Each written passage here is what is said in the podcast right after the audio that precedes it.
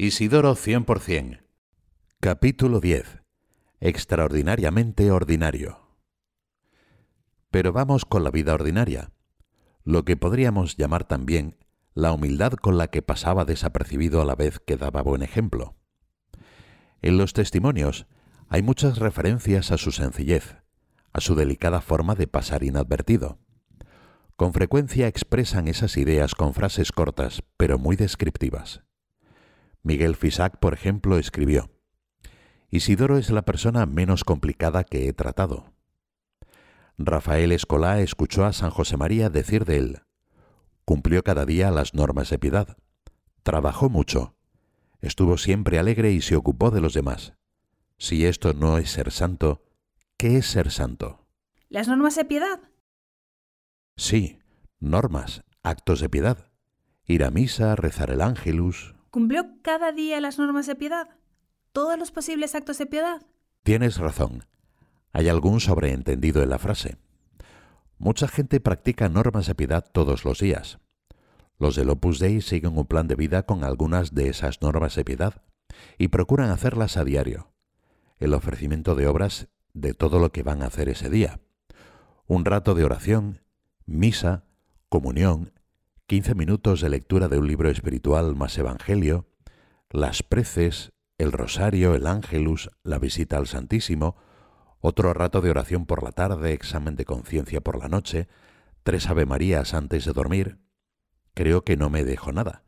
Bueno, también están las llamadas normas de siempre, como considerar la filiación divina, el orden o el estudio y otras que no se hacen diariamente, como el retiro mensual, que como su propio nombre indica, y ya te he dicho antes, se hace una vez al mes. Aclarado. Seguimos con la humilde normalidad. José María Hernández Garnica resume. La idea que de Isidoro Zorzano tengo se puede sintetizar así. Hombre humilde, heroico en el cumplimiento de las cosas pequeñas, extraordinariamente ordenado y de gran espíritu sobrenatural y de sacrificio. Ángel López Amo.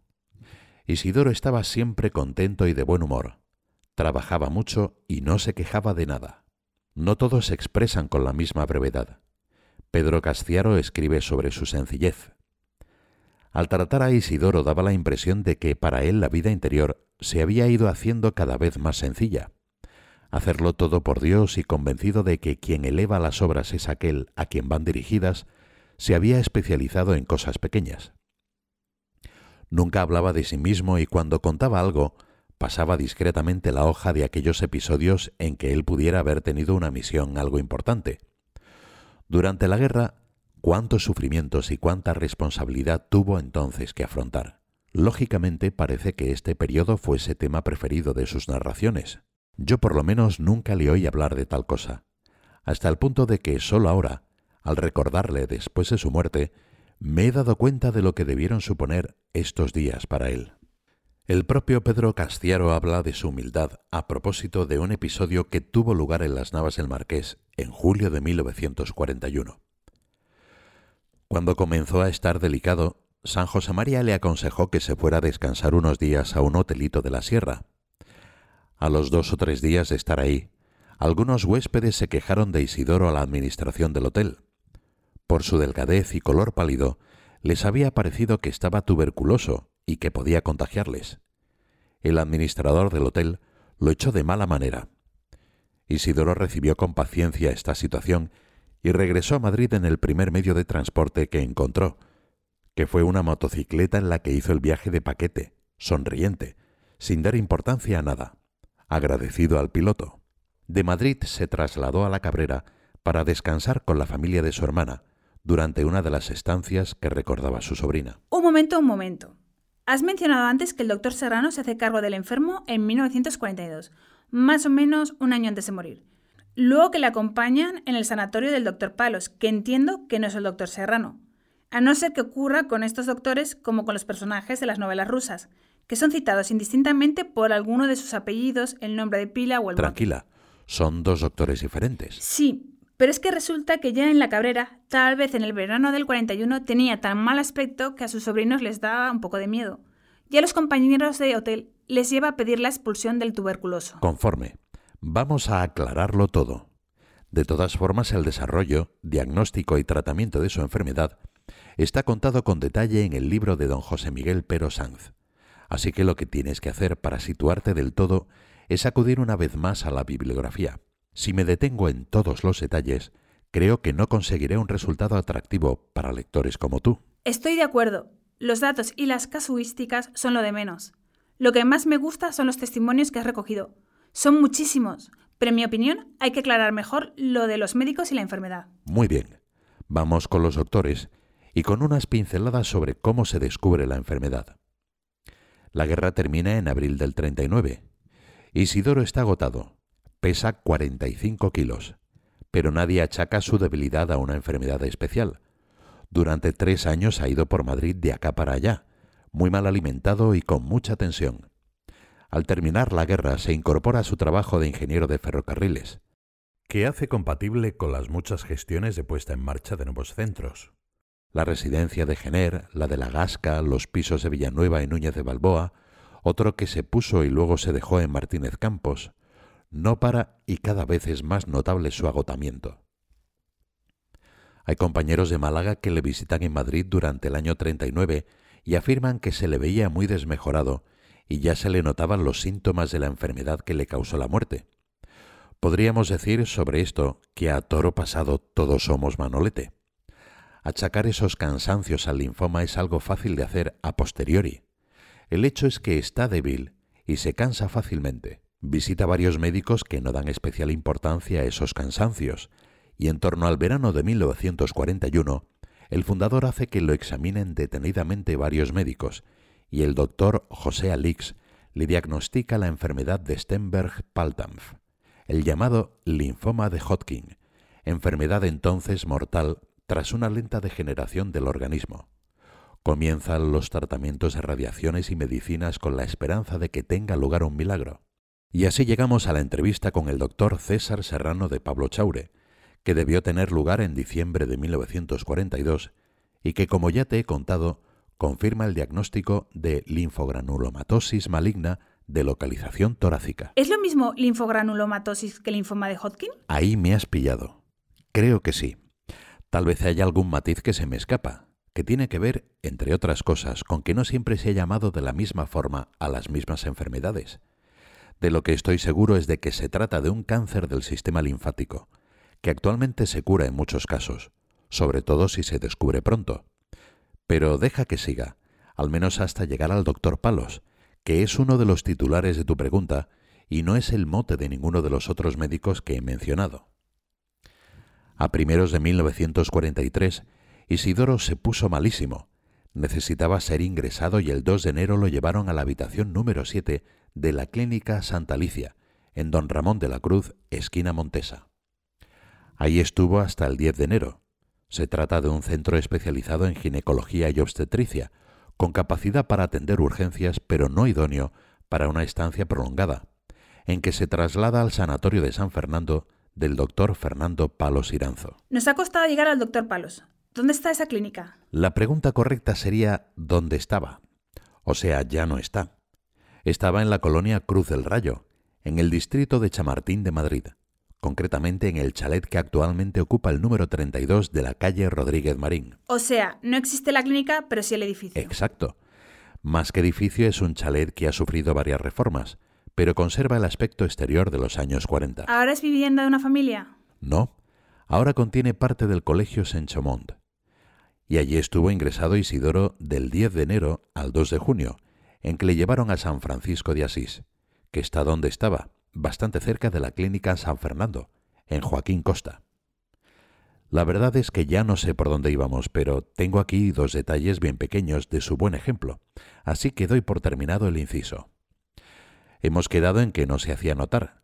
Era descomplicado y sencillo, pero no le importaba que se notase que hacía bien lo que había que hacer bien. Escribe uno. Una vez hicimos juntos ejercicios espirituales en la Gasca, ni una sola vez de las que fui al oratorio los ratos libres dejé de encontrar allí a Isidoro. Y otro. De su delicadeza para los detalles, recuerdo que teniendo en la mesilla de noche una imagen de la Virgen, de las que van en una especie de carterita, cuando llegó el mes de mayo no le faltó a la Virgen una flor renovada cada día. Son detalles accesibles e imitables, que es lo que parece que te preocupaba. Hay más. Mira lo que dice Amadeo de Fuenmayor. Más que por sus palabras, Isidoro ha sido ejemplo para todos nosotros por sus actos.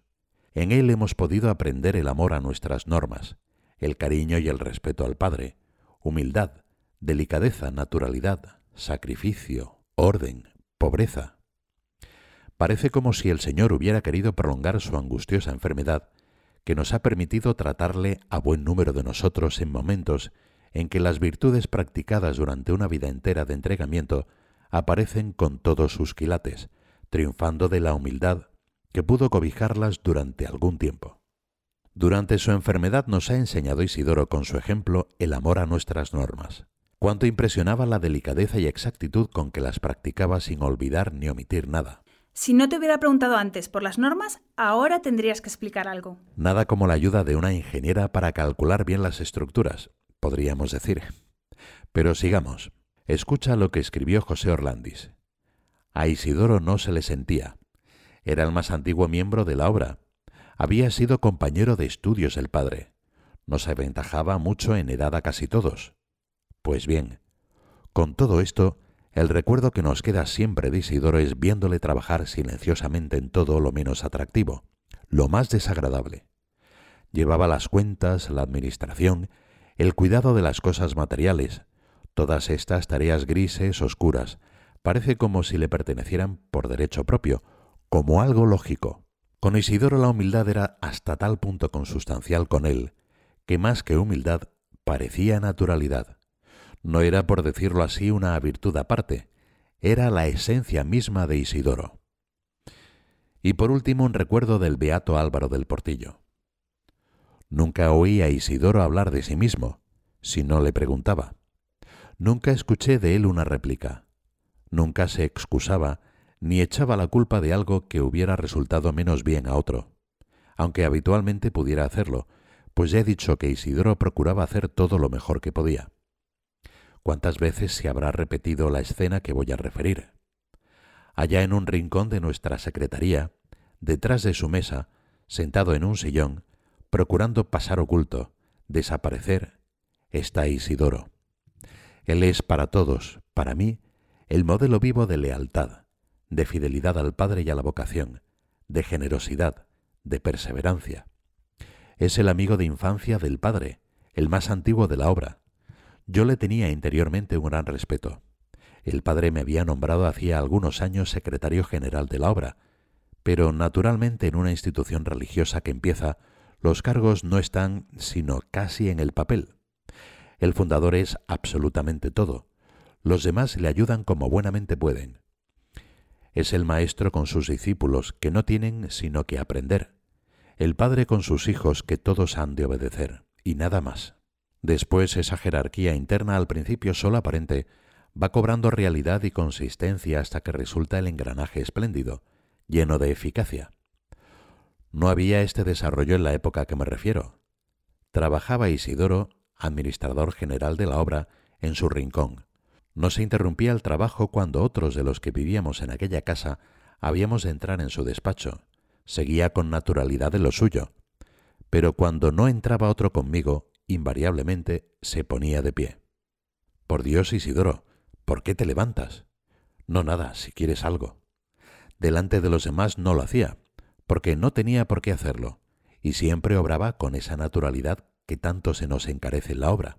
Téngase en cuenta, para apreciar en su valor la escena tantas veces vivida, no sólo que esa jerarquía interna no era entonces, como antes dije, sino una cosa incipiente, prácticamente irreal, sino que él era un hombre hecho y derecho, lleno de prestigio social, el más antiguo de la obra, y su interlocutor un estudiante al que casi doblaba el número de años. Has dicho por último, no estarás pensando en dejarme aquí con todo lo que veo que te queda por leerme. Ya te he dicho que los testimonios ocupan más de dos mil páginas. Pero ahí no tienes dos mil páginas. Eso es una selección y veo que valoras muy poco nuestra capacidad de leer libros interesantes aunque sean largos. Que escribamos con el teléfono más rápido y con más facilidad que vosotros no quiere decir que las jóvenes seamos más tontas. Yo no he dicho eso. Ni siquiera lo he pensado. No voy a preguntarte quiénes somos esos nosotros que escribimos lento en el teléfono. Tengo más testimonios, pero temo saturar a los lectores. Todavía no estoy saturada. Diré que incluso estoy deseando llegar a casa para ver el vídeo de su vida que me dijiste que está en YouTube. Pero si tienes algún testimonio más... Conforme, pero avisa cuando te parezca que hay que cortar. Jesús Arellano, Navarro y al mismo tiempo uno de los tres primeros de Zaragoza. Pensaba siempre en los demás. Un día del primer invierno que se pasó en la Gasca, estuve en su habitación Vivía entonces con Álvaro en el cuarto que pocos meses después fue ya del padre. Isidoro me habló de la salud de Álvaro, de los sacrificios que tenía que soportar con aquellas temperaturas. No había calefacción.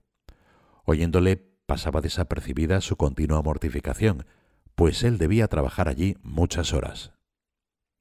Y Francisco Botella recuerda que en la clínica me dijo, Habéis de pedir mucho por mí, porque esto me está costando mucho y no lo llevo como debiera. Le miré, quizá un poco extrañado, y continuó. He tenido horror siempre a la cama. En cuanto podía hacía compatible las enfermedades con el no estar acostado, porque la idea de no estar libre y poder moverme y hacer las cosas pendientes me molestaba mucho. Y ahora ya me ves, dijo haciendo un gesto de conformidad muy suyo con los brazos, como encadenado a la cama. Esto es lo que más me cuesta hace falta que pidáis mucho. El doctor Palos. Realmente no hay enfermos como aquel. Todos, más o menos conscientemente, tratan de hacer participantes a los demás de sus sufrimientos, mientras que Isidoro, siempre tan natural, tan sencillo, no se quejó nunca. Vamos bien, pero que sepas que lo de no quejarse, unido a lo mucho que le costaba la vida de enfermo, es un tema que ya ha salido. No digo que no sea interesante, solamente digo que ya ha salido. De acuerdo, pero tienes que comprender que voy escogiendo lo que veo que te interesa más. Luego me pides que no me deje nada y entonces sales con que me estoy repitiendo. Vale, pero tampoco hay que exagerar. También he dicho que son repeticiones interesantes. Qué bueno era.